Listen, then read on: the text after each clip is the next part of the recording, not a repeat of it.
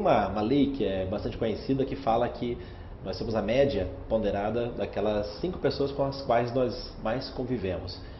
E a reflexão que sempre faço, cara, essas pessoas que estão aqui do meu lado, essa pessoa que está aqui, que eu estou conversando, é winner ou é loser? Ou seja, tem um comportamento de vencedor, não precisa ser um vencedor nesse momento, mas tem um comportamento de vencedor, ou é um, uma pessoa que tem comportamento de perdedor?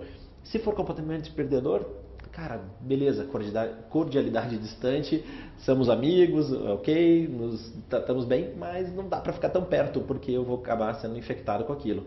Agora, se a pessoa tem um comportamento de winner, de vencedor, de querer ir atrás das coisas e olhar as possibilidades, olhar os ganhos, fazer a coisa acontecer, joia, tamo junto nessa pessoa que eu colo e aí a gente faz a coisa acontecer juntos.